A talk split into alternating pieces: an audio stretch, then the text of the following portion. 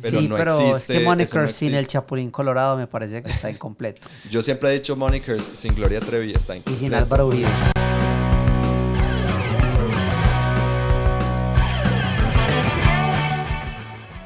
Este es el episodio 32 del podcast de la mesa, Errores en la comunicación, donde hablamos sobre algunos juegos extraños, excéntricos y o peculiares, que como premisa nos imponen restricciones al comunicarnos. Bienvenidos.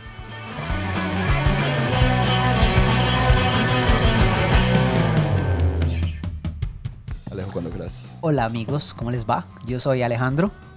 Y yo soy Andrés. Y yo Santiago. Como pueden ver, tenemos nuevamente a uno de nuestros invitados favoritos. Pues, eh, Santi, hay poca competencia, pero eres uno de nuestros favoritos. Yes. Eh, aquí para un nuevo episodio donde vamos a mirar esos juegos que tal vez son difíciles de poner en una categoría. Entonces la categoría que decidimos crear fue que son extraños, excéntricos y peculiares. Sí. Eh, este ya es el cuarto episodio de Extraños, Excéntricos y Peculiares con Santi. Si quieren les hago un recuento de que hemos estado hablando antes con él. El, el, el anterior fue el episodio 24, eh, que fue el episodio de, eh, se llamaba De dados y solo dados, en el que hablamos de juegos que solamente utilizan dados. Sí. de un libro muy chévere, basado, pues basado en un libro muy chévere de Rainer Knizia, que Santi se consiguió, ¿cierto? El otro, hagan un poquito de, hagan tiempo, porfa, mientras encuentro. Para, param, bam, bam, No, bam, el de, lo- el de los dados fue uno de mis favoritos porque de verdad que cuando Santi llegó con ese libro no estaba muy convencido, la verdad. Me dio un poco de susto, aunque me gustan mucho los dados, pero no sé, pensaba como que hay, bueno, tantos juegos de, de azar y todo eso. Pero recuerdo que algo que me gustó mucho fue la manera de abordarlo, que empezamos como por los juegos más sencillos o más, o más dados al azar, ¿cierto? Sí. Eh, que en realidad pues pasó exactamente lo que yo pensaba, como que bueno, no me gustaron tanto. Y- El, ah, perdón. Dale, y a medida que fuimos pasando, fuimos encontrando juegos donde era mucho más interesante la manera de usar los dados y, y hasta aprendí uno cosas, pues aprendí uno cosas a la, a la- a la hora de, de pensar en cómo diseñar juegos eh, de este uso de los dados que me gustó mucho. Alejo está todo interesado en diseñar juegos. ¿Por qué será? No, yo no sé, un sueño que tuve. Oh, algo está pasando. Pero bueno, el segundo episodio eh, de Extraños, Excéntricos y Peculiares fue el episodio número 12, en el que fue en febrero de este año. Y lo, lo que hicimos fue hablar sobre juegos que simulaban o tenían algo que ver con relaciones amorosas. Ujú. Donde hablamos sobre el juego de la bestia, sobre Fog of Love y Sí. otros juegos que intentan simular relaciones interpersonales. Muy interesante, me gustó mucho ese episodio. Sí, para que todavía, vayan. todavía estoy buscando otro juego como que sea tan, tan extraño como la bestia. Ese es uno que no he encontrado nada que llegue como a ese nivel. Tal vez los, pues los, perdón, los juegos de, de esta misma diseñadora, no. No jugamos el otro de ella, que era el de One Quiet Year. ¿Ese no es de ella? No, no, no. Ah, Eh, el de la bestia son unos polacos raros. Ah, con razón. Y ese juego es muy extraño porque en Board Game Geek apareciera como en italiano o algo así, o sea, en otro idioma. Yo no lo encontré. Cuando le estaba tratando de poner el link al podcast, Sí. lo encontraba, era como que estaba como puesto en italiano. La entrada, más Bestio. Algo así, era súper raro. Vea, ni idea. Y en el, en el primer episodio con Santi, que fue el episodio número 5, hablamos simplemente de juegos que él nos trajo para charlar eh, sobre cosas interesantes, pues experiencias interesantes, pero para eso les dejo que vayan y lo exploren porque eh, es un episodio bastante chévere.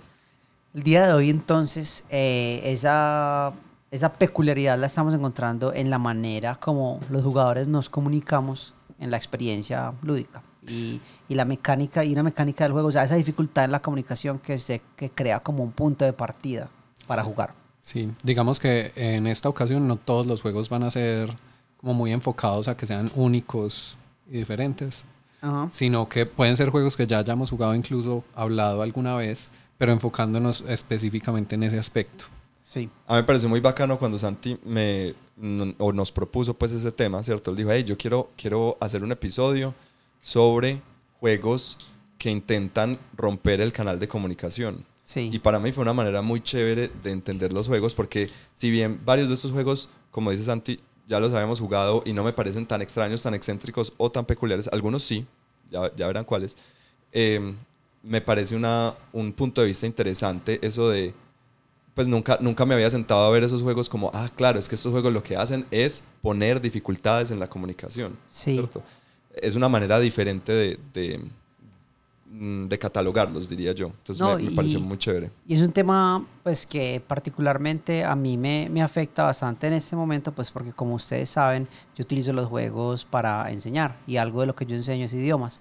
Entonces esto de la comunicación en los juegos de mesa es algo con lo que yo siempre debo lidiar a la hora de pues tener estas, estas experiencias con mis alumnos y últimamente he estado pasando mucho por eso y por, por, por buscar, o sea, y he estado buscando a propósito juegos en los cuales la comunicación se dificulte y, y le haga tanto énfasis que no tengan otra forma como resolver esos problemas que aprendiendo a comunicarse mejor, una manera más asertiva de, de transmitir un mensaje. Súper chévere. Entonces, quédense ahí que ya enseguida vamos a empezar a hablar de esos juegos.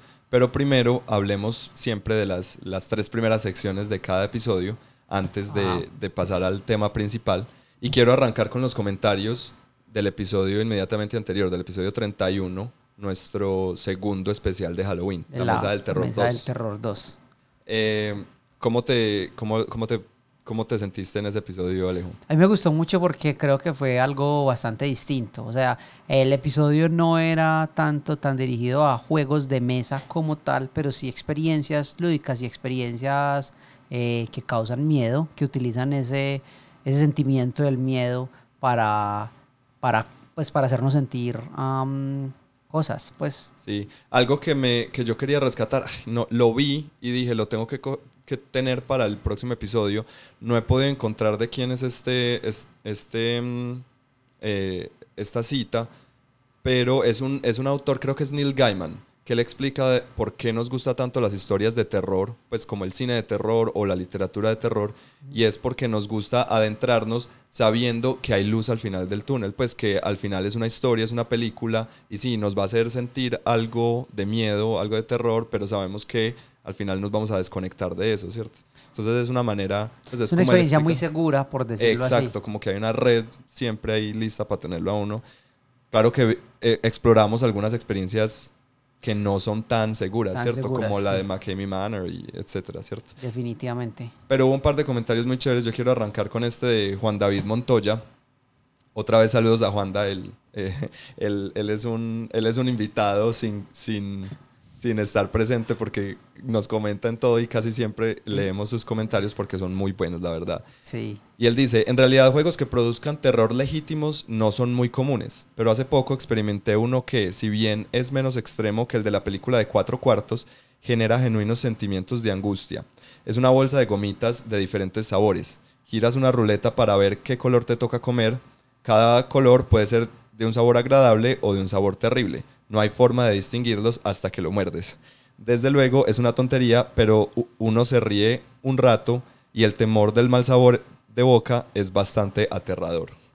Eh, ¿Vos ¿Jugarías eso? ah, sí, claro, ya lo he jugado. Ay, no. Sabes, claro que no jugué con este específicamente que Juanda dice, sino que unos amigos fueron a, ¿cómo es que se llama este parque de Harry Potter en, en Orlando? Sí, eh, El Wizard- Parque de Harry Wizarding. Potter. en Orlando. El Wizarding World of Harry, Sí. of Harry Potter o algo así.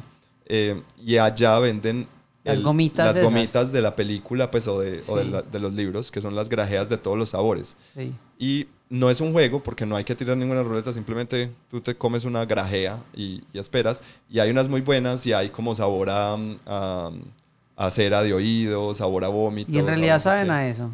no saben a eso, pero saben muy maluco. Ah. Muy, muy maluco. O sea, yo probé varias, hubo unas muy buenas, hubo unos que uno, hubo unas grajeas que yo decía, yo no sé si esto es un, no sé si esto es un sabor bueno o un sabor malo, pues no, no, es demasiado meh.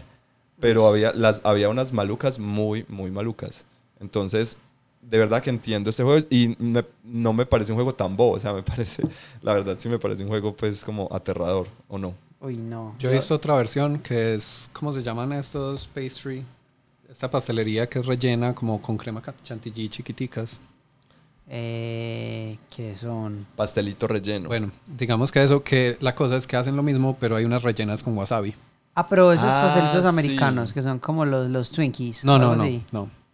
Pero bueno, no, ok, no y importa. rellena con wasabi. Es una Entonces hay tarta unas, sí. rellenita de, de wasabi. Entonces la idea es que hay un montón, unas tienen crema chantilly, otras tienen wasabi y todo el juego es como, ¿será que me sale la de wasabi?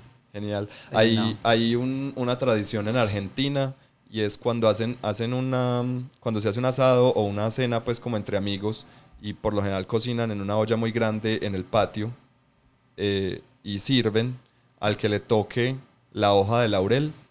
eh, en toda la olla hay una sola hoja de laurel, al que le toque tiene que lavar los platos. Entonces, qué juego tan poco divertido.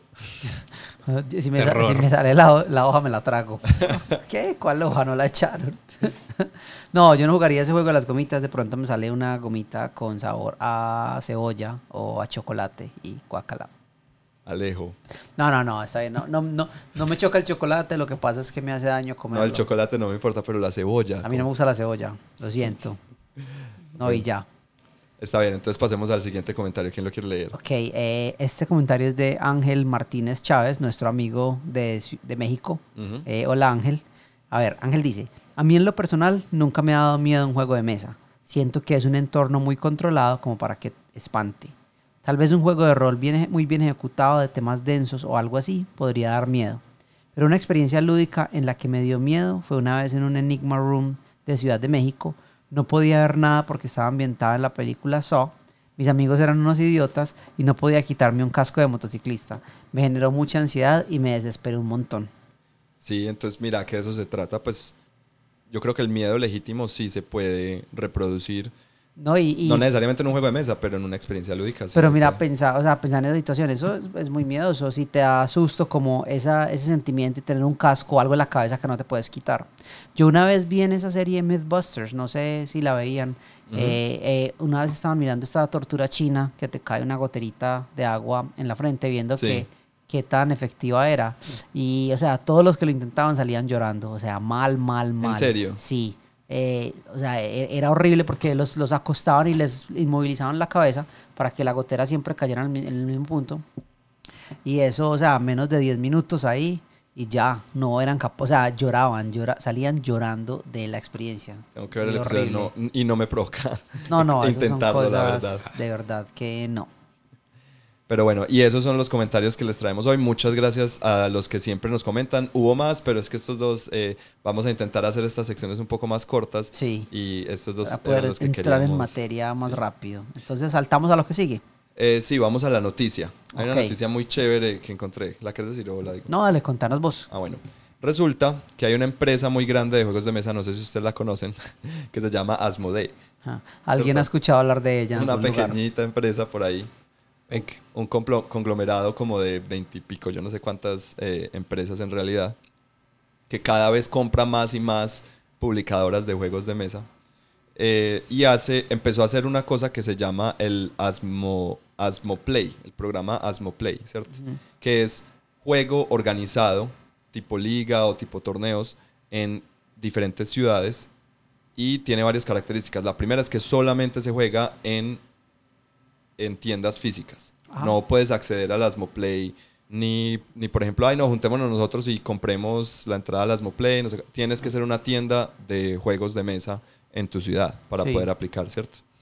Y lo que hacen es coger juegos que ya son comunes para ti, pues que Sí. juegos muy populares, pero tú te inscribes al Asmoplay en tu ciudad y, lo, y vas y juegas una versión modificada, de pronto mejorada o, de- o- o cambiada en alguna Sí. manera con cartas promo o con cartas deluxe o cosas por el estilo, de manera que, la que sea un juego familiar, pero que cambie un poco la experiencia. Sí. Entonces me parece una manera interesante. Y se juega ese juego, o sea, pero no es algo comercial. La gente, no, el juego no queda a la venta ni nada de eso, sino que es la experiencia de jugarlo. Yo creo que, pues no, no estoy seguro para quién queda el juego, Ajá. pero debe ser, me imagino que con, con tu entrada, pues en tu grupo de juego, entre ellos quedará el juego, pues porque si trae promos y si trae esto, es porque Ah, ya, alguien debe... pagas y compras el juego y queda pues en ese grupo. Ah, Ajá. entiendo. Sí. Ve, qué interesante. Y ya lo van a empezar a hacer, el, el Asmo Play lo van a empezar a hacer aquí en Colombia.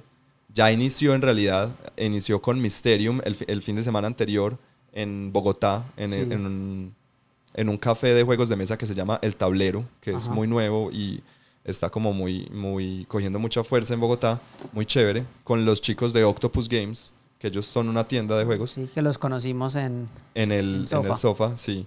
Y eh, va a empezar próximamente aquí en Medellín en, en el Café Tier, Café Tier 1, perdón, un café muy chévere de juegos de mesa. Y va a empezar con Mysterium. Eh, ese es el que van a traer para Organized Play. ¿Sabes Entonces, para cuándo es la sesión? No, no te sé decir. Cuando sepamos les diremos. Entonces estén pendientes porque si quieren eh, hacer parte de estos, de estos, de este juego organizado para poder experimentar esos juegos chéveres que ya hemos jugado muchas veces, pero de pronto darle un nuevo aire al juego, esta creo que es una excelente razón para retomar esos juegos, ¿cierto? Y más que todo que parece que hay como una curaduría detrás de cuáles juegos son los que se juegan. Porque si van a empezar por Mysterium, empiezan muy fuerte. Empiezan full farra. Y Empiezan full tupa, tupa, farra. con toda. Con toda. Muy bien. Pero bueno, esa es la noticia que les traía.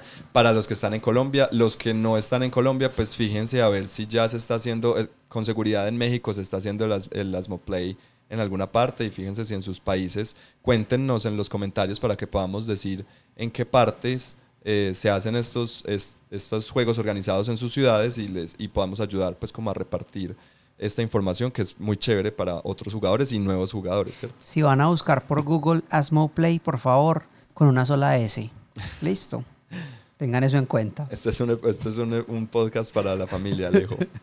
No, yo solo estoy diciendo cómo lo buscan en Google. Bueno. Bueno, pasamos a qué hemos estado jugando. ¿Qué hemos estado jugando estas dos semanas? Los tres juegos que escogimos el día de hoy para contarles. Entonces, ¿qué tal si empezamos por Cartographers? Ustedes dos lo jugaron, ¿cierto? Santi, Sí. contanos de cartógrafo. Yo les cuento. Bueno, este es como de esta ola, digamos, reciente de popularidad que han tenido los Roll and Write.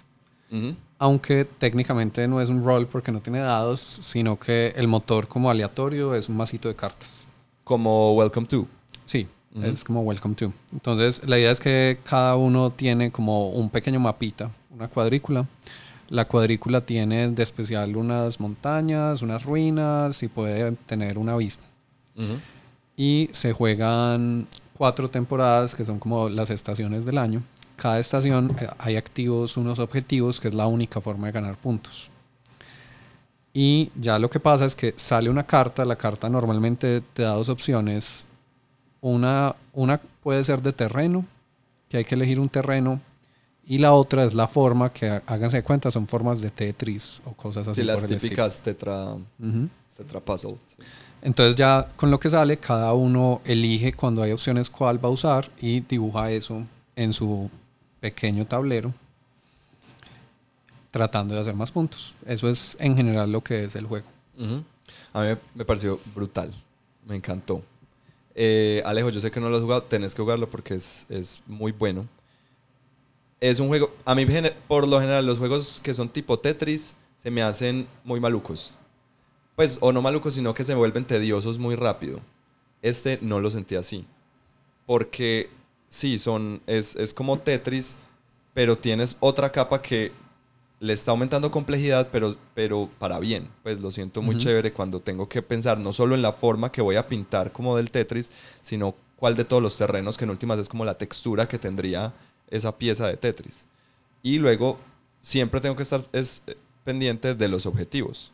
Yo desde el principio sé cuáles son los objetivos y cuáles me van a dar puntos al principio y cuáles me van a dar puntos al final. Entonces yo tengo que estar muy pendiente de cómo voy repartiendo estas piezas tipo Tetris por, por mi cuadrícula, de manera que pueda tener puntos ya, pero también quiero ganar puntos al final. Entonces, También tiene muy interesante que de pronto es entre los roll and write que yo he jugado de lo que más lo diferencia es el tema de los monstruos. que intentaron ponerle como un tema. Los roll and write muchas veces son muy individuales. Es como lo que sale ahí en la aleatoriedad, cada uno en su tablerito lo va poniendo lo mejor posible, etc. En este pusieron unos monstruos que lo que hacen es que cada uno le pase como su mapa al jugador, ya sea de la derecha o la de, de la izquierda, y él te dibuja esos monstruos en el mapa y son malos. Entonces lo que uno quiere cuando hay monstruos es rodearlos completamente en, en dibujos, pues en texturas de terreno. Y eso no siempre es fácil porque entonces puede ir en contra de los objetivos un poquito, te puede desviar, cosas así. Y le mete como un poquito ahí de picante, pues como de interacción con los demás jugadores. Me gusta esa parte. es súper bacano, porque entonces sale el monstruo y es, tum, todos, ro- todos rotamos la hoja y no solo yo le, le, le, pues le, le- le pinto en, el- en la hoja del- de mi oponente, sino que ahí tengo la oportunidad de ver qué está haciendo mi oponente, Claro. ¿cierto? De entender más o menos cuál es su estrategia y hacia dónde va. Pues no es necesario que lo hagas, pero ahí es un tiene ese elemento de interacción lo vuelve mucho más interesante. Me encantó. Me, Pues gusta, que- me gusta esa idea mucho. Qué bueno. Y tiene una cosa que es netamente estética y es al principio, como somos cartographers, entonces uno tiene que ponerle nombre a su personaje, ponerle título a su personaje y ponerle y hacer el dibujar el escudo como de la familia de tu personaje. Ah, Una cosa que no, no influye para nada en nada más durante el juego, pero es muy divertido. interesante. Y es como estilo entonces como medieval, ¿ok? Sí, como fantasía medieval. Hacía medieval. Como fanta- eh, fantasía average, ¿cierto? Eh, average medieval. Ajá, Listo. exacto. Excelente. Ok, siguiente juego. Tiny Towns. Tiny Town. Ese tampoco lo jugaste, Alejo, Nope. ¿cierto? Ay, lo siento. Más Tetris. Ay, Más Tetris todavía. Qué emocionante. Y es muy bueno. Creo Andy, que ¿cómo funciona? Cuéntanos. em, Tiny Towns, en Tiny Towns se supone que cada uno de nosotros va a construir un pueblito, ¿cierto? Y aquí ya les he descrito como la mitad de los juegos de mesa. Eh, pero en, en este te dan una cuadrícula. No he dicho nada diferente Oh, no. a esa mitad. ¿Cierto? Bueno, te dan una cuadrícula 4x4. Y van a ir saliendo, de diferentes maneras, van a ir saliendo unos recursos, ¿cierto? En el juego hay por ahí cinco recursos.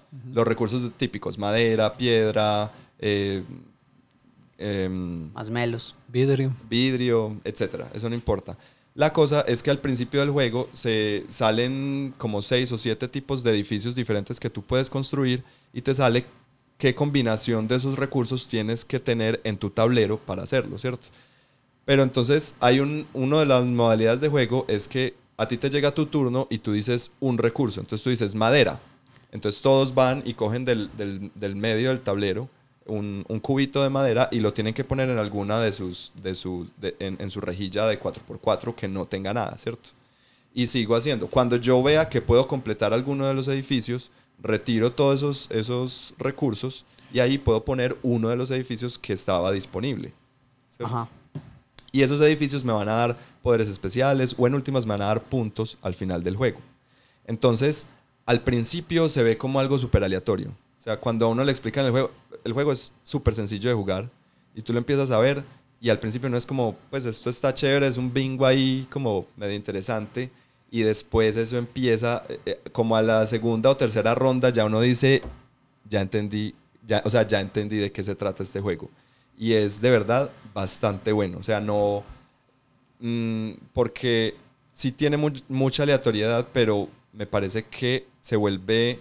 Tiene igual mucho elemento estratégico Ujú. A la hora de no solamente de dónde vas a poner los recursos, sino que cuando digamos que uno hay un edificio que se, se construye con una L de piedra, ¿cierto? Entonces yo quitaría todas esas piedras y también tengo que elegir en cuál de esos, de donde estaban los recursos, voy a poner el edificio, porque cada edificio también ocupa un solo cuadrito. Entonces, o sea, tiene muchas, muchos puntos estratégicos muy interesantes. Hay un tema muy bacano que es cómo dan puntos los edificios, porque entonces hay unos que son más como riesgoso, como riesgo ganancia. Entonces la primera vez que jugamos yo estaba haciendo un tipo de edificio que era creo que como unas posadas. Y era, si uno tenía un número impar de posadas, perdía puntos. Y si tenía un número par, mientras más tuviera, más puntos daba. Cinco posadas, no, creo que seis posadas daba algo así como 26 puntos. Que era Victoria. Era casi a la fija ganar. Yo intenté hacer eso. Quedé con 5, que era menos 15 puntos. Wow. Entonces, claro, Quedé negativo. y es, es muy bueno, sobre todo porque el juego uno sigue jugando hasta que ya no puedas construir más, hasta que ya te toca decir, ya paso, pues no, no tengo nada para hacer. Entonces es muy chévere porque llega un momento en que uno dice, "Ah", o sea, uno, uno quiere hacer cosas, pero, pero ya uno dice, o sea, la, hice las cosas mal y, des- o sea, hace tres turnos la cagué. Entonces, eh, pero es, es, es bastante interes- interesante. Lo mejor es que el juego es súper corto, por ahí, se juega por ahí en 20 minutos o, 20 o media hora, pues. No sé, yo sé que se sintió corto. No estoy seguro qué tan corto fue realmente, pero es de esos juegos que jugamos una vez, teníamos ya el setup listo y dijimos como, ¿jugamos otra vez o qué? Y es de caja pequeña. Eh, pequeño. Relativamente pequeño. Pues no es la más pequeña de todas, pero tampoco es un juego de esos de caja grande. Es una caja normal, estilo Ok. Catán. No, Ok. más pequeña, mucho más pequeña. Ah, bueno. Em, otra cosa que me pareció interesante es que uno piensa que no tiene mucha interacción con los demás jugadores, pero Santi en la segunda ronda, en la segunda partida, tuvo una manera muy horrible de, entre comillas, atacarnos. Y es que, claro, todos empezábamos y queríamos poner cosas. Y él hizo su estrategia de manera que cuando llegara su turno, él siempre decía vidrio. Y vidrio era el recurso menos necesario para construir. O sea, se necesitaba Ajá. para construir algunos, pero menos necesario. Entonces, a- Santi decía vidrio y uno era como, ay, jue madre, ¿y ya dónde voy a meter este vidrio? O sea, ¿dónde, ¿dónde lo pongo? Porque donde lo ponga me estorba, no me sirve para construir nada, porque uno, nosotros, uno siempre empezaba a construir los que no necesitan vidrio, que no son como tan premium. Entonces, eh, tiene, una, tienen unas maneras de interacción chéveres ahí que se, van, que se interesante. van dando. No gané, pero valió la pena decir Totalmente. vidrio. Y voy a seguir pidiendo que juguemos ese juego porque me encantó. Me gusta, lo quiero conocer. El tercer juego que jugamos estos días fue Treasure Island. Eh, yo tuve la oportunidad de jugarlo con Santi, pero ya lo habías jugado, ¿cierto? Sí. Un juego con, un, con una calidad de producción muy alta, en mi opinión. O sea, es un juego muy bien hecho en cuanto a sus componentes, todo lo que trae. El juego Treasure Island es literalmente es una isla del tesoro, donde tenemos un personaje que era... Long John Silver. Long John Silver, eh, un, famoso pirata eh, que ha sido. Él escondió, él escondió un tesoro al principio del juego y está encarcelado. Entonces, los demás jugadores, utilizando eh, pistas que tienen y todo esto, quieren tratar de encontrar el tesoro antes de que John salga de la prisión porque él sabe exactamente dónde está. Entonces, iría directamente a tomarlo primero. De eso es el juego. Eh, un jugador, es un juego. am, eh, ¿Cómo es que se dice? No es- Asimétrico. asimétrico. John tiene un set de reglas distinto, eh, tiene cierta información que los demás no tienen y pues la estrategia del juego se basa en cómo le revelas a los demás jugadores esa información que tienes, porque uno debe revelarles una información, alguna es verídica, otra no, y pues así confundirlos para que para tratar de que no lleguen al tesoro antes de que pueda salir de la cárcel. Yo cuando jugué, yo era John, ¿cierto? Entonces mi experiencia fue desde ahí. ¿Ustedes cómo lo jugaron? Yo fui Long John Silver cuando jugué con Andrés. Y yo solamente fui uno de los cazatesoros. ¿Y cómo te fue? Bien, pues no, no le atiné a nada. Yo estaba perdidísimo. Por, o sea, yo estaba convencido que el tesoro estaba en un extremo del mapa. Pues vale aclarar que en este juego es como con medidas eh, pues reales. No, no, es, no hay cuadrícula, ¿cierto? Entonces no es como, no es como que uno pueda ser muy, muy estratégico, muy sistemático, porque igual, entonces uno dice, ah, voy a hacer una exploración aquí y uno pone un, como un círculo de plástico y luego eh, Long John, el personaje de Long John Silver te dice si el tesoro sí está ahí o no está ahí. O, o él en algún momento pinta una raya y dice, el tesoro está arriba de esta raya o abajo o así. Entonces es, se vuelve un poco... Llegó un momento en que era súper desordenado. Entonces, cuando dices que te fue bien, a lo que te refieres es que te fue mal. No, yo no dije que me fue bien. Sí, dijiste No, no. bien. No. No. Dijo que estaba más perdido que quién sabe qué. Eh, Estaba muy perdido porque yo estaba en una, yo estaba convencido de que el tesoro estaba en toda una esquina y resultó, o sea, y me, me la pasé todo el juego allá y yo decía, no, entonces por aquí y después Santi me daba otra pista y, y yo intentaba y al final no, resultó que el tesoro estaba en la esquina completamente opuesta de donde yo estaba jugando. A mí lo que me gustó mucho del juego es que se siente, o sea, es una experiencia muy diferente a muchas otras cosas que uno juega. Sí, sin o sea, duda. hay un montón de herramientas, hay marcadores, hay un montón de cositas pequeñas, de mapas, de, o sea, todos los componentes del juego se sienten como componentes que nunca antes había manejado en Y un juego. provoca, pues porque es que Sí, trae un montón claro. de marcadores, de, el, el- el compás, el no sé qué, o sea, uno quiere jugar con eso, es, es muy tipo un montón juguete. de cosas. Me pareció muy, muy, muy divertido. Ah, quiero jugarlo desde el otro punto de vista, o sea, buscando el tesoro antes de que John salga de la prisión. Me, me gusta mucho eso. A mí me pareció muy interesante. A mí me gustan los juegos de piratas, me gustan todas estas cuestiones de los tesoros y todo eso. Y las pistas me encantaron. Pues me gustó mucho el juego, cómo funcionaba. Digamos, que sí. Digamos que es muy bacano porque nos sirve incluso de introducción para Sí, que total. entremos en materia, porque es un juego que la comunicación entre el lado de Long John Silver y el de los piratas está mediado por las pistas. Ajá. Entonces, casi que el juego le exige a Long John Silver dar pistas. Sí. Hay varios tipos de esas pistas, él elige entre unas cartas, entonces puede ser como Andrés decía, ah, no, hago una línea y está al norte de esta línea, o puede ser como, ah, el tesoro está en bosques y árboles Ajá. cosas así por el estilo. Pero también le da la posibilidad dos veces de dar pistas que no necesariamente son la verdad. Y eso es lo que enreda todo a los jugadores. O sea, ese no necesariamente eh, como que te jode la cabeza. Además, porque es eso, no necesar- o sea, no es que te esté diciendo mentira, es que No. puede ser que sea mentira. Exacto, esa es la, esa es la mejor parte de, de ese aspecto, me parece a mí. Porque te dice, o sea, tienes la opción de mentir, pero no tienes que mentir. Entonces, no hay nada más confuso de eso, porque ellos pueden revisar, o sea, hay que poner unos chips que muestran si esta era una pista dudosa o verídica. Ajá. Dudosa es eso, es dudosa, no es falsa. Y entonces empiezan todas las conversaciones. No, si es verídica por eso. No, es falsa por eso. No, pero- Y ahí fue que Andrés decidió que el tesoro estaba en una esquina y eso era más falso que quién sabe qué. pero pues porque yo, yo estaba, o sea, yo tenía, en mi cabeza tenía buenos argumentos para decir que estaba en esa esquina, pero pues Y al final Andrés encontró un espejo y se miró y se dio cuenta cuál era el verdadero tesoro que había que encontrar en el los juego amigos, los amigos invisibles que de, estaban a mi de alrededor. Treasure Island. Eso. Bueno, Santi, ¿por qué dices que este juego es una buena manera de empezar el tema? Lo que, Contanos. le- lo que les decía, como el tema de hoy, la idea es que vamos a hablar, pues sí, ya todos sabemos, de juegos que se basan mucho como en el tema de comunicación entre los jugadores, Sí, ¿cierto? Directamente entre los jugadores. No, no vamos a ahondar, no es tanto como juegos donde pedimos a los jugadores que mientan o hagan bluffing o cosas por el estilo, sino juegos donde ellos se tienen comuni- que comunicar, pero ese canal de comunicación no solamente es como, hola, te digo esta cosa y es eso, fin, sino que le pongo reglas a cómo funciona. En el caso de Treasure Island, esas reglas son cómo funcionan las pistas, cómo se dan las pistas y cómo se representan.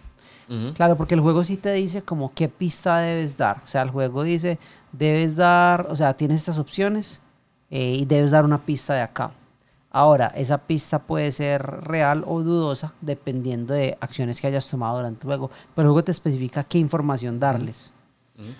A mí, esta, mm, algunas personas pueden estar pensando que esta manera de, de describirlo, pues es como, "Duh, pues todos los juegos tienen eso, ¿cierto? Como no, pues hay reglas de comunicación. No puedes mostrar tus cartas, pues es tu mano, es tu mano es secreta, no puedes mostrar tus cartas a los demás jugadores.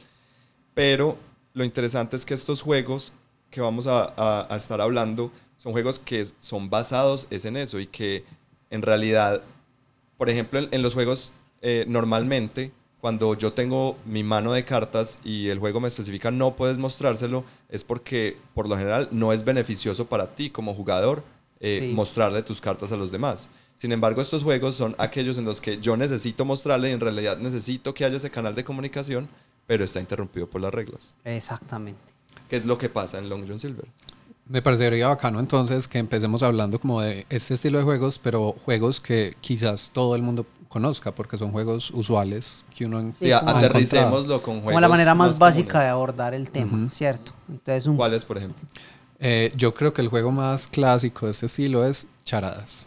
sí. O como muchas veces lo conocimos, por lo menos acá en Medellín, Colombia, cuando chiquitos, eh, Chucha Televisión, creo que era una versión. Wow, cosas que aprenden También en la había mesa. Chucha Películas. Pero es que el, es, eh, Santi es más, más millennial que nosotros. Chucha Televisión. Pues yo sé que existía Chucha Televisión cuando estaba chiquito, pero no. Charadas, sino que acá como que todos los juegos de cuando uno estaba chiquito le ponía Chucha. Sí, yo creo que la gente en Chile nos está, eh, se están riendo Dios mucho en este momento, sí. porque creo que eso es una muy mala palabra allá. Ah, no, en, en Chile no, en Ecuador tal vez, no sé. Pero por-. Bueno, entonces cuéntanos de Chucha Televisión. No, no, Charadas, Charadas. Charadas, ok. Entonces, ¿quién no sabe jugar Charadas? No, creo que todos sabemos. Eh, charadas es, tenemos dos equipos de personas y vamos a intentar hacer mímica para que la gente de mi equipo adivine lo que yo quiero que adivinen. Sí, no puedo puede ser hablar, una solo palabra o una oración, ¿cierto? Eh, depende como de la versión que uno juegue. Y puede ser verbos, sustantivos, Sí. cosas así. Muchas veces como que hay, pues como en el imaginario, hay como un sombrero lleno de papelitos que es lo que uno tiene que adivinar, entonces uno lo saca, hace la mímica y el equipo que adivine primero se lleva el punto y así sucesivamente. Y por lo general, este, pues este juego de charadas es muy, como muy tradicional, entonces pues cada familia o cada, cada persona tiene sus propias reglas, pues que, que vamos a jugar charadas, listo, y uno empieza, pero ¿cómo así? Esa regla, no puedes decir palabras que empiecen con la misma letra, ¿qué? ¿Cómo así? Eso no estaba... Ah, sí. ¿Cierto? ¿Cómo? Entonces eh, es un juego que tiene estas reglas de que cortan la comunicación, pero toca ponerlas muy, muy explícitas desde el principio. Pero entonces, miren que, por ejemplo, si a charadas uno le quitara el tema de solo puedes actuar para mostrar las palabras y yo pudiera decir lo que quiera, pues solamente digo la palabra y ya. O sea, mi palabra es paranguaricutirimícuaro y listo. Y ahí no habría juego. No habría juego. Toda la gracia de este juego es que estoy restringiendo cómo podemos hacer la comunicación. Exacto, y esa solamente por medio de gestos. En, En, este algunos caso. ni siquiera se permiten sonidos, en otras Depen- sí. sí, ¿cierto? como te digo, depende de, depende del- de la, la región o yo no sé, pues de, de cómo estés acostumbrado a jugarlo. Yo he visto una cosa interesante que sucede mucho, al menos pues en mi experiencia jugando charadas en Estados Unidos, y es que las personas ya tienen como un set de, de movimientos específicos a la hora de jugar charadas para, para hacer como para cortar esquinas Caminos, sí, en, esta, en esta comunicación, ¿cierto? Ajá. Que cuando hacen como la mano enrollando algo como esto es una película, Ajá. ¿cierto? El número de palabras. Exacto, el número de palabras, si son compuestas, todo ese tipo de cosas. Es muy común en charadas. Y uno tiene compañeros con los que juega esto. Y es muy gracioso que eso sí se, o sea, eso sí se admite Sí. muchas veces jugando chara. Pues, por ejemplo, decir el número de palabras. Eso Pues sí mostrar. se admite. Mostrar.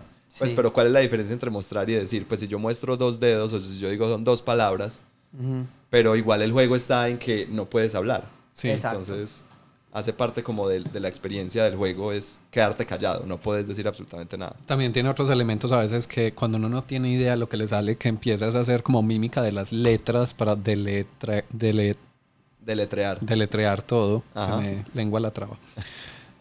Eh, y otra a veces es cuando son palabras como que compuestas, que si uno la parte son dos palabras que igual tienen sentido. Uno hace como la mímica de la una, la mímica de la otra y después las junta. Y uno espera que su equipo sea capaz de juntarlos. Ca- Casa, no casa pasa. blanca, casa y blanca. Ajá. Tratar de hacerlo así. ¿Cómo haces blanca?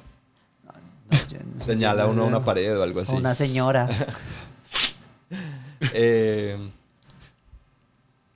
Eh, ¿Qué otros juegos de este estilo, como sencillos, que uno conozca y juegue, conocen ustedes? Eh, pues a ver, acá había uno que acá tenemos que es el de 20 preguntas, ¿cierto? Ah, hay uno muy parecido a eso que, que, que yo uso mucho que es I?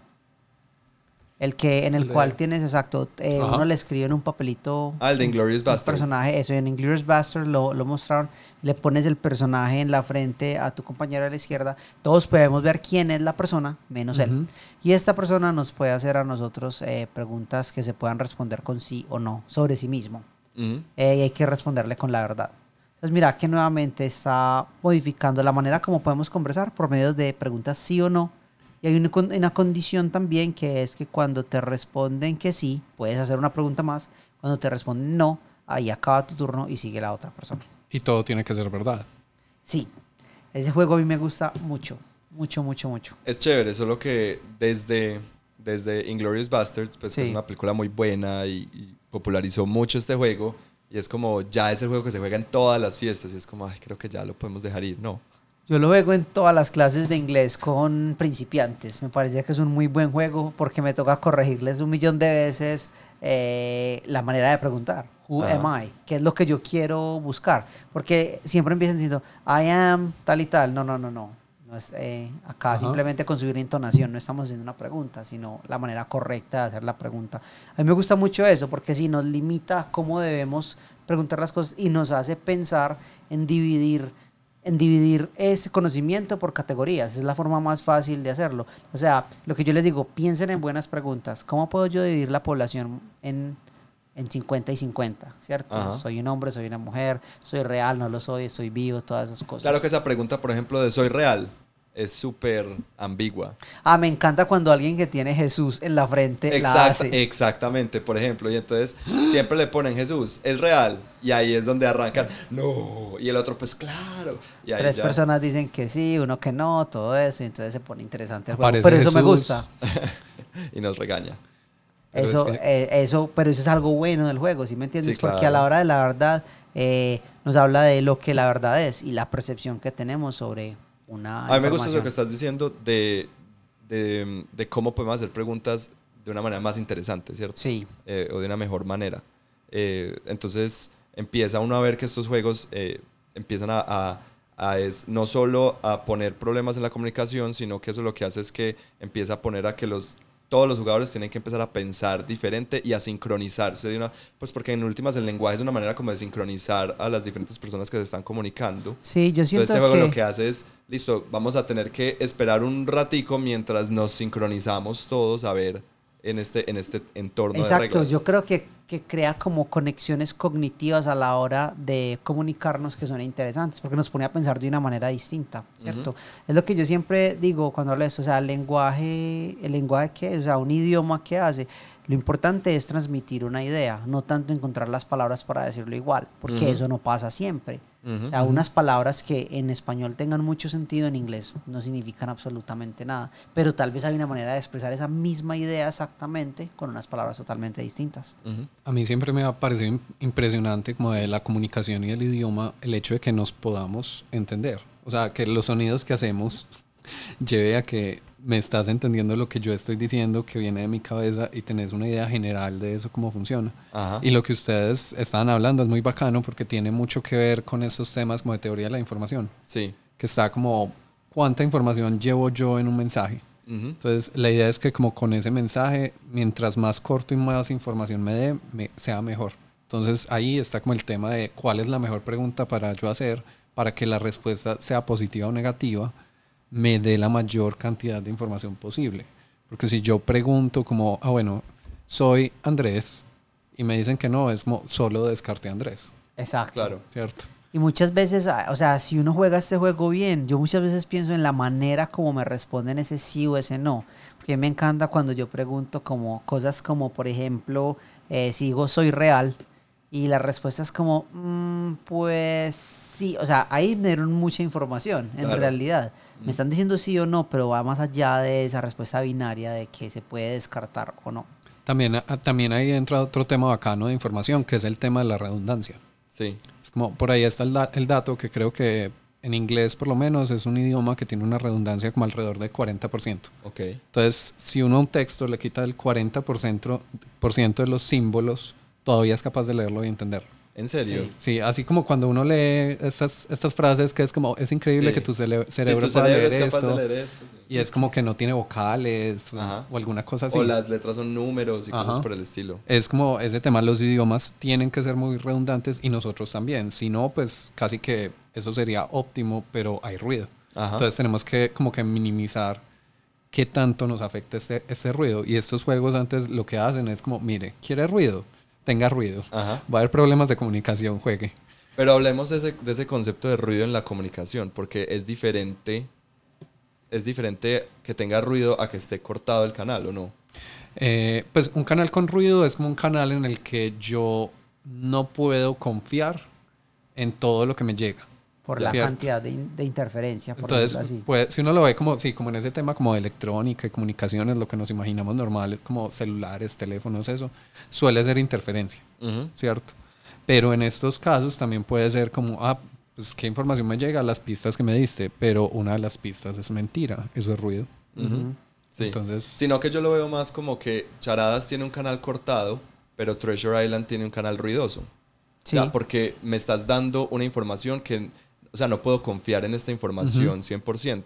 Yo en Charadas puedo confiar 100% en la información que me estás dando, pero está cortada, ¿cierto? Yo no, no, no me vas a poder dar nada verbal, es solamente eh, actuado, pero en Treasure Island el, el, el Long John Silver me da una información y puede que sea verdad o puede que no. Entonces ahí, ahí ese, ese es Pero es que el ruido no siempre es a propósito. Ujú. Esa es la Eso. parte interesante de eso. Cuando Ok. vemos juegos como de pronto Dixit y en una manera más exagerada Mysterium, el ruido más grande que se genera es por mi manera de interpretar un mensaje que vos me estás dando. Ah, bueno, ya entendí, sí, ¿Sí claro, porque hay- a veces el ruido Eso. es, no es intencional. Sí. sí ya Entonces la, interfiere- la interferencia viene, o sea, la generas vos, de la manera como yo te doy el mensaje, de la manera como interpretas el mensaje y el hecho de que para mí algo muy delicioso sea algo que para vos no sea algo muy delicioso. Ujú. podemos entonces pasar a hablar como ah, casi que yo creería que es el papá de esos dos juegos, de Dixit y de Mysterium, que yo lo conozco por lo menos como diccionario. Yo también. Eh, yo, sí, también. Sé que tiene otro nombre, se me escapa en este momento. Eh, ¿Quién Saludos sabe? a mi mamá, a mi abuela, a mis tías. Que fueron nos me- enseñaron a jugar Me enseñaron a juego. jugar esto y pasábamos muy bueno enseñan, eh, jugándolo. De diccionario hemos hablado en algunos episodios anteriores porque es un juego maravilloso Sí. que cualquier persona juegue- puede jugar en su casa, pues si tienen un diccionario, pues creo que mucha gente todavía conserva diccionarios físicos en su casa Sí. y lo pueden jugar. ¿Cómo, cómo se juega diccionario? En diccionario hay una persona, eh, el jugador activo tiene el diccionario en su poder, busca en el diccionario una palabra que considere bien extraña, la lee y todos los jugadores que están participando eh, escriben la palabra en un papelito y, e inventan una definición a la palabra. Si la saben, mejor aún. Si tenés la, la- o sea, si tenés la suerte o el conocimiento de saber la palabra, pues escribes a tu manera, la manera más diccionaria posible, el significado de la palabra. Luego- Acción y efecto de... Exacto, dice CD. Eso es lo que yo hacía cuando tenía nueve años. Claro. Todo le ponía dice Todo era dícese. Eh, entregas todos los papelitos y el jugador activo los lee uno por uno. Cada persona vota por cuál de los significados que escuchó cree que es el correcto, el que el jugador activo ah, escribió. Ese es se el juega juego. más o menos. Acabas de describir prácticamente Dixit. Dixit es lo mismo, pero con imágenes. Es Sí. que sí, ya, eso es Dixit. Dixit es ese juego, pero ya en vez de definiciones de palabras, lo que damos es una pista y intentamos encontrar la palabra que originó esa pista, que era la del jugador activo, que creo que es el cuentacuentos. Sí, el Y- y, no, y no necesariamente tiene que ser una palabra, puede ser una frase, Ujú. puede ser una canción, una Puede ser mímica. incluso quedarse callado. Exacto. Pero a lo que voy es, miren que algo chévere que hace Dixit es coge este juego de diccionario que ya le hemos jugado mucho y lo que hace es insertarle ruido al canal intencionalmente. Pues, o sea, el juego sabe que va a haber ruido. Entre nosotros jugando Dixit no sabemos, eh, o, o yo no sé qué es lo que vos, Alejo, vas a malinterpretar de mi, de mi pista. Sí. Pero el juego, los diseñadores dijeron, ah, no, déjelo, que es que si no hablamos de palabras, sino que le ponemos el concepto que sea aún más abstracto, unas imágenes y Ujú. más unas imágenes como las de las cartas de Dixit. Ambiguas. Exacto, que son todo es ambiguo en esas cartas.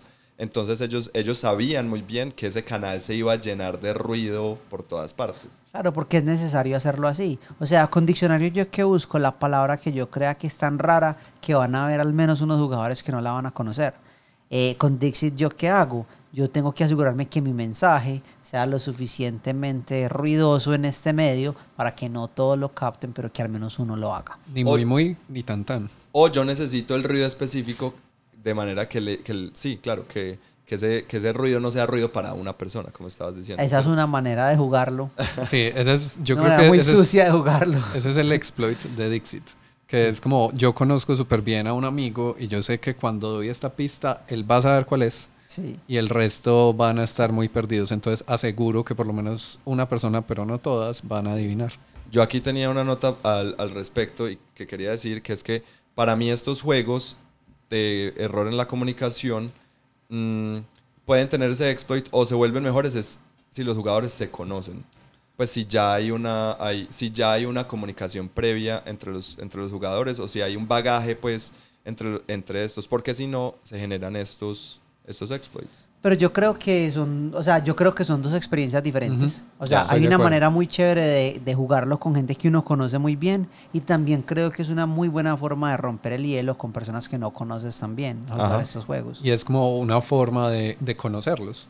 Ya. Que, por ejemplo, recuerdo una vez que jugamos Dixit eh, en la casa de Alejo hace rato, que estaba como un señor mayor que nosotros jugando y él interpretaba súper diferente todas las cartas sí, a yo me acuerdo nosotros. de eso. Ajá, yo me acuerdo. Entonces, y incluso se puso como muy poético, existencialista ahí y, y fue bacano. Sí, eso me ha pasado. O cuando lo jugas con gente muy joven, también es muy interesante, muy chiquitos, la, la manera como ellos ven esas, esas cosas. Yo, lo, lo último más raro que me pasó con, con Dixit fue jugando, aquí cuando estuvimos jugándolo hace poco con unos amigos, con Juanma Perdomo. Sí. Hola, él, sí.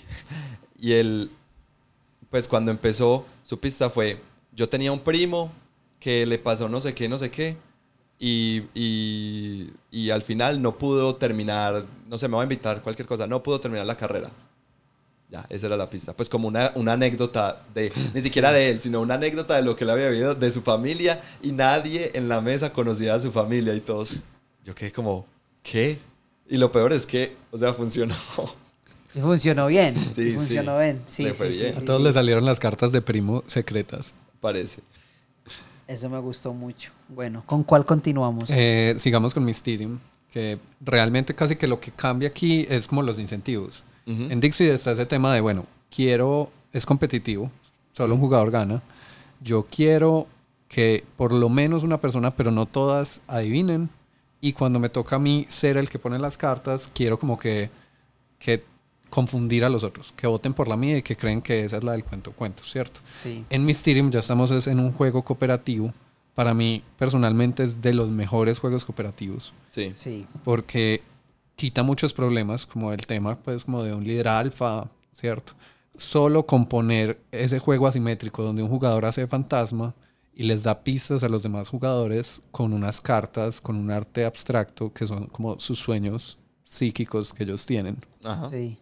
Eh, por si no saben, pues Mysterium, la idea general es, háganse de cuenta un club, encontrar al, pues Cluedo, creo que se llama, Sí. Encontrar al culpable, entonces cada uno de los jugadores está intentando encontrar un conjunto como de un objeto, una persona y un lugar como de una mansión. Y todo eso es para resolver el crimen de quién mató al fantasma, que es el otro jugador. Y la única forma como ese jugador les puede dar las pistas, porque él ya sabe todos esos conjuntos como son, es a través de unas cartas de sueños. Ese juego es excelente. Sí, es muy, muy, muy, Sí. muy bueno. A mí me parece que ese es una. Si, si, si han jugado, si has jugado Dixit y te pareció una buena experiencia que, eh, pues tal vez he visto gente que no le gusta Dixit, pero es muy poquita. Y quieres tener la experiencia de Dixit como un, un, un peldaño más arriba para mí, pues creo que Mysterium es una, una excelente manera de, de seguir con esa, con esa experiencia. Em, ahora, las cartas no son tan, o, o los, las- los, los componentes del juego no son tan, tan abstractos como Dixit, ¿cierto? Porque es un arte muy diferente, pues, e- evoca cosas muy distintas. Sí, pero por ejemplo, las que, las que son lo que tenemos que adivinar no son pues para nada abstractas, pero son llenas de detalles diferentes, de forma que si me dan algo que tiene metal, la mitad tiene metal. Ajá. Entonces, de una, pues ahí está como ese ruido en esa comunicación, ¿cierto? También hay un tema muy bacano de qué tan diferente es la experiencia de ser uno de los psíquicos que está intentando resolver el crimen o el fantasma que les da la pista. Ajá. Ser el fantasma es horrible y genial a la vez porque uno da las cartas y uno es como, esto es perfecto. Ajá. Vas a descubrir absolutamente todo con esta carta, se la da y todos los jugadores son discutiendo sobre esa carta cómo es y nada de la discusión es lo que uno pensaba. Sí, uno empieza a escuchar ideas que uno nunca se le imaginaron y uno dice como, ¿cómo llegaron a este Es que lugar? sí, no, es que mira, la, la esquina de esa carta es azul y esta parte de aquí de esta carta es azul y uno es como, ¿qué? Yo ni siquiera vi ¿De eso. ¿De dónde es? Esa carta es un payaso y los payasos son para reír y uno llora cuando ríe mucho, entonces, Entonces, es, y la- las lágrimas son saladas y ahí está. es el mar. Ajá. Eso. sí. Ah, sí, ya recuerdo la frustración de jugarlo la última vez que lo jugué. Entonces ahí uno empieza a, uno empieza a intentar averiguar cuántas conexiones hace. O sea, como tal persona siempre se va como por 80 mil conexiones. Entonces a ese le tengo que dar como esas pistas más abstractas. Sí, entonces es muy bacano porque entonces también ese sí tiene ese componente, como se van acumulando pistas, también como que uno está intentando quitarle ruido a esa comunicación poniéndole redundancia en la pista. Entonces es como, bueno, quiero ir por madera, otra cosa con madera. Todavía no la, la pillan, otra cosa con madera. Y de pronto llega un punto que uno es como, no se van a dar cuenta de lo de la madera. Entonces lo cambiamos completamente. Pero es como, bueno, necesito comunicar esta cosa específicamente. ¿Cómo lo hago con este medio que me están dando tan restrictivo que son las cartas? Y no solo las cartas, sino las que tengo en la mano. Exacto. A mí me gusta mucho, me parece muy, muy, muy interesante, es muy bueno. Ese es un juegazo. Yo quiero que hablemos un poquito de otro tipo, pues como de... Pero espera, perdón. antes, solo para contarlo por encima, ¿han escuchado de Obscurio? He escuchado de él, pero no, Sí. no, No. no Yo más. también.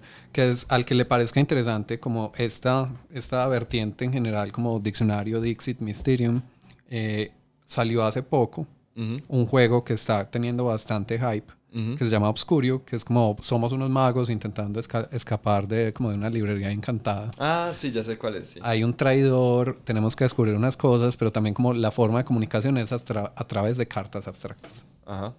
Entonces, Wow. también como dejarlo por ahí de comentario. Va por esta misma vertiente. No lo he jugado, lo he visto por encima, he visto unos Let's Play. Pero al que le guste este tipo de juegos, Obscurio es el que debe seguir. Muy ok, bien. aquí hay un juego que tiene para mí otro, otra manera de cortar el canal de comunicación muy diferente. Y es un juego que me encanta, que se llama The Crypto. brutal. Yo no lo he jugado. ¿No lo has jugado? No, yo no he jugado de Crypto. Alejo, por Dios. Paren el podcast. Estoy mirando. acá lo Pare- estoy mirando, paremos, no juguémoslo y sigamos. No lo podemos jugar, somos tres nomás. Ah, No importa. ¿Cuántos se necesitan? 14. Mínimo cuatro. Oh. Porque este es un juego como charadas, es en equipos. ¿Cierto? Eh, ¿Qué pasó? ¿Qué estás contando? Es- no, me estoy acordando. Yo creo que Alejo sí lo jugó. Yo creo que sí. Sí. El, el- es, es un juego que se juega en equipos y se divide. Y lo más interesante es que el, o sea, el canal de comunicación está roto es entre los dos equipos. Hay un poco de ruido de, en el canal entre, el- entre cómo se comunican dentro del equipo. Pero uno es el que le pone el ruido. Claro, pero uno necesita ponerle el ruido. Por eso decía que este es un juego que coge el ruido y le da otra vuelta. ¿Quién quiere explicar cómo se juega de Crypto? Pues cualquiera, yo no. Yo, yo eh, insisto en a que no lo he jugado. Andy, me corriges y algo, pero la idea general es, somos dos equipos, cada uno tiene como una carta, la carta tiene, son unas letras, no, números. son números. Sí, son ah, números. listo, la carta tiene unos números que uno tiene que adivinar, es como un código, como 1, 2, 3, 4, súper buen password. Sí. Eh, entonces, el objetivo es como que tu equipo adivine esos números, pero que el otro no se dé cuenta cuáles son y toda la comunicación es en voz alta. Ah. Entonces estamos como una persona que es la que da las pistas, sabe los números, está intentando dar pistas como que sepa que sus compañeros de pronto van a saber cuáles son, pero que los otros no van a saber. Lo interesante acá es que el, este código que yo tengo que dar, por ejemplo, 1, 2, 3, 4, yo tengo unas cartas que son visibles para todo mi equipo, que en la 1, en cada, en cada una de las posiciones, por ejemplo, 1, 2, 3, 4, eh, hay una carta con una palabra. Y nosotros como equipo podemos leer esas palabras. Y por ahí es por donde uno, uno da las pistas. El otro equipo obviamente no sabe cuáles son estas palabras y tiene que adivinar esas cuáles son. Entonces uno tiene que ser muy cuidadoso de saber no solo insertarle suficiente ruido, sino empezar a ver cuál es el ruido que el otro equipo ya empezó a detectar, ¿cierto? Sí. Que- Porque cada, en cada turno el otro equipo puede intentar interceptar el mensaje y si lo interceptan dos veces, ganan. Entonces Oh, uno wow. tiene que ser súper cuidadoso para no solo encriptar el mensaje en, hacia mis compañeros, sino saber qué es lo que ellos ya saben de mí para yo no irme por ese camino. Es, uf, ese juego me encanta. Lo que recuerdo de la vez que jugamos que me gustó mucho fue, si no estoy mal, uno de los números que había que adivinar estaba asociado a blanco. Y yo era el que daba las pistas y mi pista fue F. Sí, sí, ¿Ya te acordaste, Alejo? Me acuerdo de eso, pero no, o sea, no recuerdo el juego, pero me da risa la razón por la pista. Ya sé por qué, por, por el, el código de F blanco. Sí, sí, sí. Sí, sí, sí. FFF. Entonces era eso. Y la discusión, o sea, fue horrible, pero llegaron. Creo que alguien supo, llegaron Pero a yo no me era eso. acuerdo haberlo jugado, sinceramente, no. Yo creo que sí lo has jugado, Alejo. Haz memoria, pero sí lo has jugado. Bueno, eh, es un juego muy chévere. Tiene dos, dos canales muy distintos, dos canales ruidosos e interrumpidos. Entonces es como, no, pues, es como un juego que suena muy simple, pero, pero no sé cómo hicieron estos diseñadores para lograr tanta, pues, tanta complejidad en, con esos dos canales, ¿no? Es que muchos de estos juegos son muy elegantes como en el diseño. O sea, Ajá. Sí, en, funcionan... su, en su sencillez. sí. Eh, eh, The Crypto tiene ahora un- una expansión que me la tengo que conseguir. No sé, no sé de qué sirve la expansión, pero eh, se llama Laser Drive y tengo muchas ganas de jugarla. Además que todo el, el juego de The Crypto es con un arte como de, de, de tecnología, como de los 70s. Sí, como lo que pensaban en los 70 es que iba a ser los códigos. Ajá. Y entonces es, es maravilloso. Es como un Enigma Machine ahí muy chévere.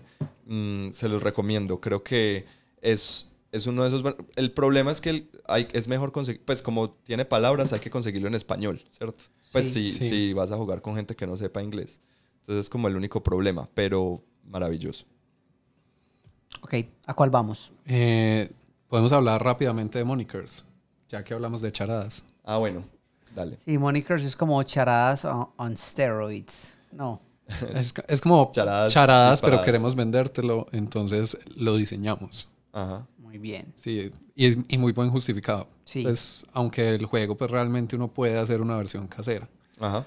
Eh, la idea general es que hay un montón de cartas y todas estas cartas son como eh, casi que referencias a cosas de cultura pop. Entonces hay unas más por el lado de geek, hay otras de pronto un poco más políticas, de personalidades, cosas así. Eh, la que siempre me gusta dar como ejemplo para uno hacerse una idea de las cartas es Vladimir Putin sin camisa. Ujú. Excelente carta. Eh, y vamos, es como vamos a jugar charadas, ¿cierto? Pero de todas estas cartas no vamos a usarlas, sino que vamos a usar algunas que elegimos entre los que vamos a jugar. Entonces, de ese mazo que hacemos de cartas, por decir algo, Alejo va a conocer cinco, Andy va a conocer cinco, yo va a conocer cinco, y así cada uno de los que está jugando. Sí. Eh, después, dentro de los equipos, mm, se van a jugar cuatro rondas. Eh, en una ronda va rotando quién es el que da pistas y cuando yo estoy dando pistas tengo un minuto para que mi equipo adivine todas las cartas posibles. Sí. Eh, lo que tiene, entonces ahí como, eso es como lo general. Algo que tiene muy bacano y muy interesante es que cada ronda cambia cómo se dan esas pistas. Entonces, la primera, eh, yo puedo hablar. Yo puedo hacer lo que quiera, solo no puedo decir las palabras que hay que adivinar. O sea, tú puedes decir cualquier palabra menos las de tu palabra. Sí, como un tabú. O sea, Por ejemplo, si es Vladimir Putin sin camisa, puedes decir cualquier palabra menos Vladimir Putin Sí, sin camisa. puedo decir presidente ruso se va a bañar. Presidente ruso montado en un corcel. Eso. Exacto. cosas así. Entonces, ahí la primera ronda uno pensaría que es muy fácil, pero como son Sí. como palabras, cosas tan específicas, es como, bueno, es difícil mientras uno va conociendo el mazo, etc. Ya una vez se reparten todas las cartas entre quien las ganó de cada equipo, se cuentan puntos para esa ronda y pasamos a la siguiente. Que en la siguiente la regla es que la pista es una única palabra que no puede ser de las que hay que adivinar. Pero lo gracioso es, o bueno, lo interesante es que es las mismas cartas, o sea, no cambiamos, sino son las mismas. Y por eso es que funciona. Ajá. Es que eso es lo que lo más interesante de ese juego es como que entre el grupo que jugamos en una sesión de juego estamos desarrollando como todo un lenguaje alrededor de esas cartas que estamos jugando. Sí. Una memoria colectiva acerca Sí. que, o sea, ¿qué me llama a esa carta nuevamente? y ya Vladimir Putin sin camisa se convierte en Rusia Por O ejemplo. presidente. o presidente. Exacto, Ajá, algo sí. así. Y ya ahí entonces se repite el mismo proceso, pasamos a la tercera ronda, que la tercera ronda es como más charadas, entonces se puede solo se puede actuar y hacer efectos de sonido, no se pueden decir palabras como tal. Ujú. Y ya al final hay como la ronda extra de cosas locas, la hora loca de charadas, que hay varias opciones de reglas, entonces puede ser como solo efectos de sonido, o puede ser como charadas pero con una sábana encima. Exacto, hay como unas más- cartas que, que te dicen cómo hacerlo y se puede sacar al azar o escoger una entre Exacto. todos. La más graciosa para mí era la de que, o sea, en, la, en esa última ronda solamente puedes, o sea, te tienes que como parar detrás del, del, del mueble y tienes, solamente puedes usar tu cabeza. Pues la gente solamente puede ver tu cabeza y con tu cabeza tienes que hacer que te adivinen. También hay una que es como sombras, entonces es como Ah, sí. tengo que hacer como sombras nomás. Eh, otra, esa La no de la, la hemos sábana hecho. era muy buena. La de la sábana es Sí. buenísima. La otra, la que es, uno tiene que Ay, hacer sí. es la mímica con el otro. Pues uno Sí. tiene que usar al otro como un, ujú, como un títere. Hay otra que es que uno nos inventamos una palabra, puede ser como fla- flabberdoodle y todos los sustantivos son esa palabra. Entonces uno puede hablar normal, pero todos los sustantivos son flabberdoodle. Ah, Entonces uno dice flabberdoodle sin flabberdoodle. algo así. Muy Eh, bueno, Monikers. A mí me ha encantado ese juego desde la primera vez que lo jugué.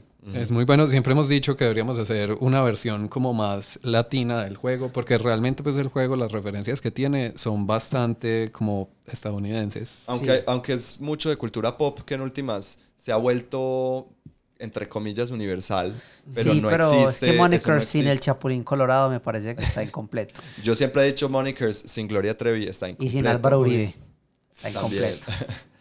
¿Cuál, cuál, qué te, ¿Cuál te parece Ya, que, que sí, acabamos de mencionar Monikers? tres cosas que deberían estar en nuestra versión de Monikers, definitivamente. Eh, Condorito. Por Muy supuesto, bien, claro. claro. Y Mafalda. Entonces, si ven, o sea, eso es lo que yo, a lo que yo me refiero con que ese juego falta. Pero, por ejemplo, yo, ustedes Y han no lo jugado... digamos más acá. Ustedes han jugado eh, Cranium. Sí. que es Sí. también muy conocido, ¿cierto? Que es como un, un charadas, no, tiene charadas, tiene, pues tiene de todo como Sí. de habilidades de comunicación. Eh, y el, en, en el juego eh, hay una versión en español que es con cultura pop, pero entonces mexicana. Entonces yo lo juego con... un- tengo un amigo que lo tiene y le encanta y siempre que vamos a la casa de él hay que jugar ese juego. Y bueno, es chévere, pero es como amigo, ya es hora de comprar otro juego nuevo.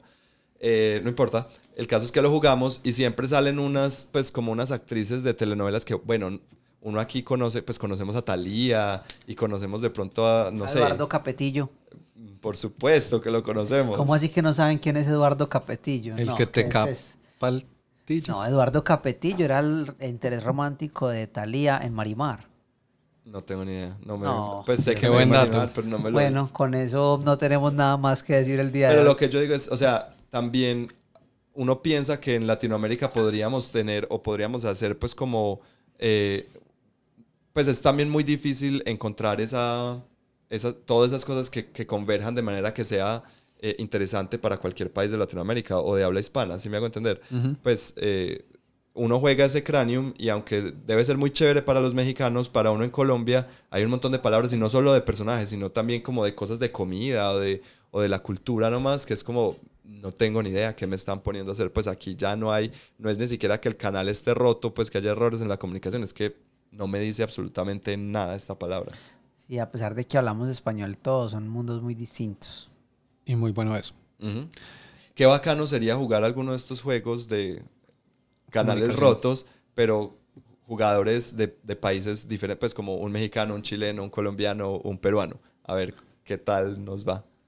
Con seguridad que nos va a ir igual, pues o sea, no, no tiene nada que ver porque pues precisamente para eso se hacen estos juegos, para armar otros canales de comunicación. Interesantes planes en la mesa. Digamos sobre Cranium, a mí personalmente lo que no me gusta del juego como tal y que lo separa de muchos de estos es que es un juego que te pide habilidades en ciertas cosas para que te vaya bien en el juego. Sí, Entonces, si yo soy malo dibujando, así como Pictionary, sí. no voy a poder, pues me queda muy complicado ganar el juego. Ajá. Mientras que algo que hace Monikers como que compensa estas cosas es que no te pone a actuar y a hacer charadas hasta la tercera ronda que ya todos tenemos como ideas sobre qué estamos haciendo. Ya Entonces, tenemos también- una base, sí. También compensa como, ay no, es que no me gusta hacer el ridículo, no quiero salir a actuar, yo soy muy tímido, no sé qué, pero ya todos, así seas tímido, pues tenemos algo de idea de qué está pasando. Ujú. Sí, eso es verdad, muy cierto. Bueno, quiero hablar de un juego que a mí particularmente me encanta, eh, aunque no es uno favorito de muchas personas, la verdad, y es Pit. Pete. Ujú. Eh, muy interesante que esté aquí en la lista de juegos de error de comunicación, porque es, aquí hay, sí hay, hay literalmente ruido en el canal de comunicación, ¿cierto? Pit, para los que no lo han jugado, es un juego en el que eh, hay unas cartas como de, de, de recursos y hay, hay nueve cartas de diferentes recursos, de petróleo, de trigo, de, de naranjas, de lo que sea, no importa. Nueve de cada uno y, y, eh, al principio se reparten todas las cartas entre todos los jugadores. El objetivo del juego... Revueltas. Sí, exacto. Se revuelven y se reparten entre todos aleatoriamente. El objetivo del juego es ser el primero en, ser, en eh, completar todas las, eh, todo el set de alguno de los, de, De los los, recursos. de los recursos. Tener las nueve cartas iguales. Lo interesante y lo que es a veces muy difícil de hacerle entender a la gente que no, que no ha jugado juegos de mesa, pues como mucho, es que no hay turnos. O sea, alguien dice, se abre el mercado y hay una versión del juego que trae una campana y Sí. toca la, la campana y todos arrancan a jugar a la vez. Y esto hace que durante de pronto la primera ronda eh, o las primeras veces que se juega, la gente es como medio tímida, pero apenas van entendiendo ese concepto de no hay, no hay turnos, la gente empieza a gritar y a gritar, porque la manera de, de yo conseguir otras cartas es que yo tengo que ofrecer cartas que yo tengo en mi mano que no me sirven a cambio de otras. Entonces yo tengo que ofrecer y yo digo, tengo tres cartas para ofrecer. Ajá. Y si Santi me dice, ah, yo te las cambio, Santi me pasa tres cartas y yo le paso las mías y así voy intentando completar el set. Pero entonces eso empieza todo el mundo a gritar, yo tengo tres, yo tengo tres, yo tengo cuatro, cuatro, tres. Y se vuelve una, un desorden. Caos. Ahí, digamos, está en la lista porque, bueno, por un lado se hace ruido real, Ajá. ¿cierto? Y por otro, el juego impone una restricción en el canal de comunicación, que es yo solo puedo decir cuántas cartas cambio, no puedo decir qué cartas. Ah, sí. Tienen que ser iguales esas cartas, pero no más. Entonces pasa mucho que yo estoy diciendo 3, 3, 3, 3, 3 hasta que alguien me las cambia y me dio las mismas 3 que yo le estaba dando. Sí. Eh, este juego. En el juego no se puede decir qué tipo de cartas estoy cambiando, solo No, un número. Solo, Solo el número. Tengo dos, tengo dos, tengo Sí. dos. Ajá. Y alguien me las cambia por. ¿Tiene que ser por dos? o- Iguales, 2 por 2, 3 por 3. Ah, Tú siempre tienes que tener en tu, en tu mano nueve cartas. Sí. Eh, pero lo que pasa es que tú puedes ofrecer cuatro. Y si alguien, si yo estoy ofre- yo tengo cuatro, tengo cuatro, y, y vos me decís, ah, yo tengo dos, entonces yo puedo decir, listo, te doy dos, y, y vos me das esas dos. Sí. Entonces, porque es un desorden absoluto. Y la cuestión es que no hay que decir la verdad, ¿cierto? Yo puedo decir tengo cuatro, pero pueden ser cuatro distintas. No, no. puedo- No, no, puedo- hay una que yo misma. puedo meter ahí. Hay, hay una que, hay dos. El Está oso y el, y oso el y el toro, toro. pero, pero, Pero, eso complica un sí. poco el juego. Sí.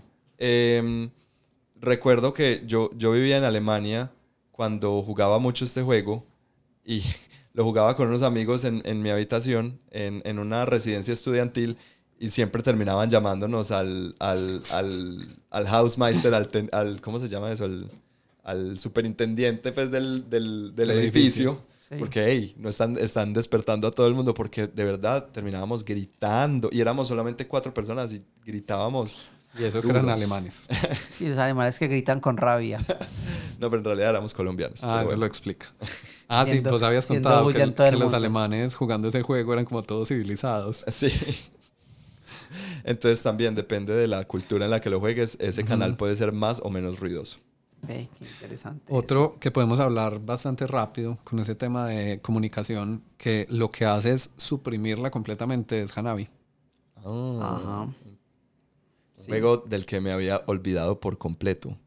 Ese juego ganó premio. Ganó el Sí. premio al mejor juego con nombre que empieza por H y termina en. Contanos cómo es Hanabi y Santi. Eh, pues que tampoco me acuerdo 100%, pero la idea es que tenemos unas cartas y se tienen que jugar en cierto orden. Sí. Pero yo no veo mis cartas porque las tengo al revés. Entonces Ajá. yo veo las de los demás. Pero no le puedo decir a la gente qué carta jugar. Ajá. Entonces Es un juego cooperativo. es un juego cooperativo, es como que estamos intentando hacer como la mejor exposición de juegos pirotécnicos, pero Lo cual es completamente irrelevante. Lechugas hidropónicas. Sí. eh, exacto. pirotécnicas. Eh, pero lo interesante del juego es que no podemos hablar. Ujú. ¿Cierto? Entonces es como, bueno, hay que jugar cooperativo, No, restringiendo. no podemos hablar, no, es, no podemos decir exactamente cuál carta jugar. ¿Cómo es que se dice entonces? No, la cosa es que yo sostengo mis cartas eh, de manera que yo no Sí. las puedo ver, pero ustedes sí. Y en, en mi turno, yo te pue- le puedo dar pistas a alguno de los otros jugadores. Entonces yo le puedo, y la pista es restringida, ¿cierto? Yo le puedo decir, estas tres cartas son blancas. Y yo le señalo cuáles tres cartas son blancas. O yo le puedo decir, estas tres cartas son un 3 o un 2, Ya. ¿cierto? Y las cartas van de 1 hasta, no sé, hasta 4 o hasta 5 y hay de, de cuatro colores diferentes. Y la idea es que entre todos podamos jugar todas las cartas en orden ascendente en, en diferentes mazos. Pues el, el- el mazo, pues, o, o el, jugar las cartas blancas, las amarillas, las rojas y las azules. Y esas cartas cuando te dan la información las puedes cambiar de orden, ¿cierto? Las puedes coger, por ejemplo, Sí. yo te digo, estas tres cartas son rojas, yo las puedo coger esas tres y ponerlas al final y tratar de recordar esa información que me dieron. Sí. Entonces, eh, la idea es que ahí el canal de comunicación está roto por muchos lados y sí es muy restringido lo que puedes Sí. decir. Porque no, es lo que tú decías, no le puedes decir esta, ¿cierto? Tiene que ser algo muy, muy, muy básico. Y está, por ejemplo, este no tiene, este es un juego que no tiene tanto ruido, sino que el, el, jue- el juego desde, desde ya te dice, esto es lo único que puedes decir, o el color o el número, y ya. Entonces, bacano, eso está muy, muy chévere. Un juego que, que me, que me gusta mucho, que lo hace de una manera muy diferente, es A Fake Artist Goes to New York. Ah, Y me encanta la forma de comunicarse de ese juego. Porque en A Fake Artist Goes to New York, todos los jugadores excepto uno tenemos la información. Y lo que tenemos que hacer es tratar de que este jugador no la encuentre. ¿Cómo funciona el juego? En el juego todos supuestamente somos unos artistas, excepto una persona del grupo, pero no sabemos quién es, ¿cierto? Es algo así, no sabemos Sí, quién nadie, es. el- sabe, nadie sabe quién es el sabe quién es el, infiltrado, artist. el artista falso. Pero los que no somos el artista falso, los verdaderos artistas, tenemos la información de qué es lo que debemos dibujar. Sí. ¿Cierto?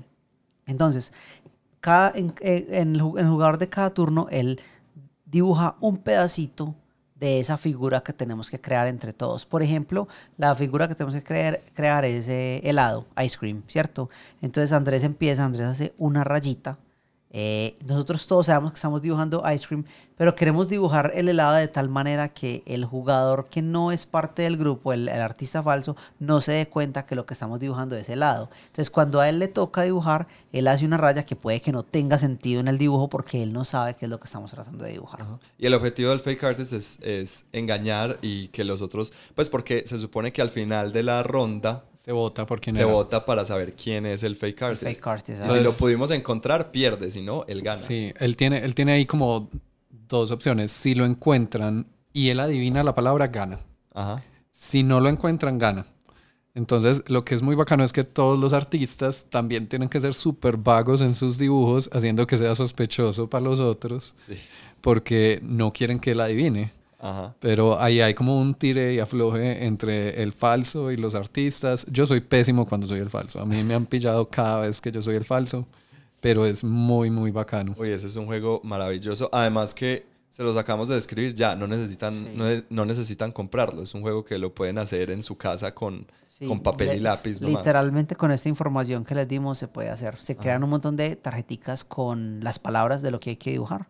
¿Cierto? Eh, una persona realmente cada ronda es la que escribe la palabra. Y ah, técnicamente esa persona está en el equipo del artista falso. Pero no participa del resto del juego. Es como para que no ponga unas palabras súper absurdas, sino que quiera una palabra como que logre como esa tensión. Eh, igual, si les parece bueno el juego, les interesa y pueden, lo mejor siempre es comprarlo para apoyar pues a los diseñadores. es muy bonito ese juego. Es una cosita pequeña, es muy interesante. A mí me encanta ese juego. Eh, yo, de pronto, el último, para ir cerrando, fue uno muy raro. Creo que es el más extraño, excéntrico y peculiar que vamos a hablar hoy, que es Dude. Uy. Yo no he jugado eso. Cerramos con broche de oro. Yo no he jugado eso. Alejo, imagínate esto. El, la carátula del juego es como un personaje como peludo estilo Jesús con unas gafas oscuras. Es de Big Lebowski. Sí, Big Lebowski. Ah, ok. Y el subtítulo del juego es como Dude, un juego donde la gente dice Dude. Ok. Entonces, entre los jugadores se reparten seis tarjetas, creo. Sí, cada uno tiene como seis o algo así, importa. Entonces se reparten unas tarjetas que tienen escrito Dude de diferentes formas. Entonces hay una que es Dude, con un punto al final. Hay otra que es dude con un signo de interrogación al final. Ajá. Hay otra que es. Hay otra que es dude, pero chiquitico. Pero chiquitico. Dude. Sí. hay, una que, es con la U. Con un montón de U. Con mucha O, muchas O. Hay una que es D-E-W-D. Ajá, dude. Ajá, dude.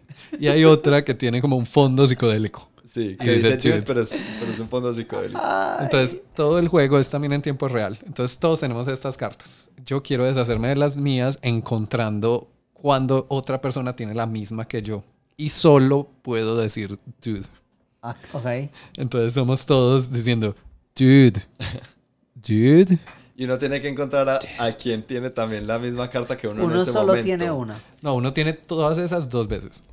Oh. la cosa es que tú tienes eh, en, en, en, tu mano solo una. Entonces, a la vez. Tú quieres encontrar eh, a alguien más en la mesa que tenga esa misma carta en la mano, ¿cierto? En ese momento. Pero si, si estás perdido, simplemente la descartas y, sacas otra. Ajá. Y ya, y sigues viendo a ver si Entonces, si por ejemplo yo tengo la interrogación y digo, dude, y vos también. Entonces, es que se pone súper bueno, porque entonces las reglas dicen, si uno cree, o sea, si vos decís, dude, Ajá. Y como que nos miramos y es como, creemos que esa es, las reglas dicen, mírense a los ojos y digan una o dos veces más, dude. Ok. Entonces, dude. Dude. Dude. Dude. Listo, entonces, si, si está uno como seguro, la idea es que uno de los dos diga, sweet. y entonces, y, si, el otro, si el otro te responde, sweet, los dos la revelan. Sí. Y si la tienen. Si la tienen, se descartan, bien. Ah, bueno, pues la coges como un punto. La coges como un punto, sí. Eh, si no la tienen, se votan y no son puntos. Oh. Eh, y se supone que cuando una persona se queda sin cartas para terminar el juego, dice chill. y ahí se acaba el juego. Y cuentas tus puntos y ya. Wow. Es una bobada de juego, pero no, es brutal. ¿Vos crees? Pobrecitos los que no, no pueden eh, como, como, como entender esto que estamos hablando acá para quien es totalmente raro lo que acaba de pasar en la mesa. Sí. ¿Quién Es- tiene ese juego? Es Santi. Claramente. Obvia- obviamente ¿Por Santi. qué pregunté eso? Ajá. Es un juego muy, a mí me gustó mucho. Me pareció muy interesante, pues es un juego que a los a las a la tercera jugar. vez de jugar ya, Ya, ya no hay que nunca más. Es como Sí. un buen opener. Sí. Como, ah, vamos a romper el hielo, vamos a, a calentar un poquito porque vamos a jugar más juegos de ese estilo o algo así. Es cortico, dura 10 minutos. no sabría cómo hacerlo, por ejemplo, en español. No, ¿cierto? no. Porque es, es el inglés es más permisivo en cuanto a la pronunciación, pero pero sí se podría hacer diferentes entonaciones. Sí, como, como tienen como onomatopeyas. Pues Ajá. como está la que tiene el punto, signo de interrogación, se puede hacer un signo de exclamación, se puede hacer una gigante, se puede hacer una chiquitica, se puede hacer como el fondo psicodélico, se puede hacer una en blanco y negro. Uno O como dice dude en blanco y negro. No, pero y- Dude. Puede ser exacto, eso me, me habla blanco y negro inmediatamente. ¿sabes? Eh, pero, por ejemplo, en español, que estuvimos discutiendo un ratico ahí como, cómo, o sea, primero, ¿qué palabra usaríamos en español? ¿Cierto? Porque es que en inglés también está el... la cosa es que ese juego es como para uno mirarse y uno estar como, como si uno estuviera drogado y uno, Sí. y uno como asintiendo y no sé No, qué. y la cultura popular, la palabra pues tiene un Sí. significado. Hay la The Big Lebowski no es la única película. Había, no sé si Pineapple vieron. Express o cuál. No, Dude, Where's My Car? Ah, Sí, sí, claro. claro. Que tiene una conversación súper larga diciéndose Dude y lo de los tatuajes. Sweet. Ajá. Sí, What does sí. mine say? Dude.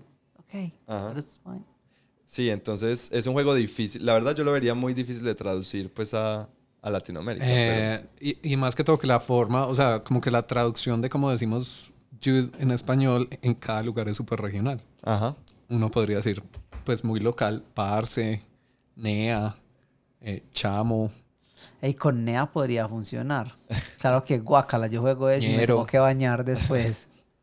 Pero, Pero podría entonces sería un funcionar. juego supremamente local, Sí. ¿cierto? A Rey. local me refiero a esta, este barrio, no más.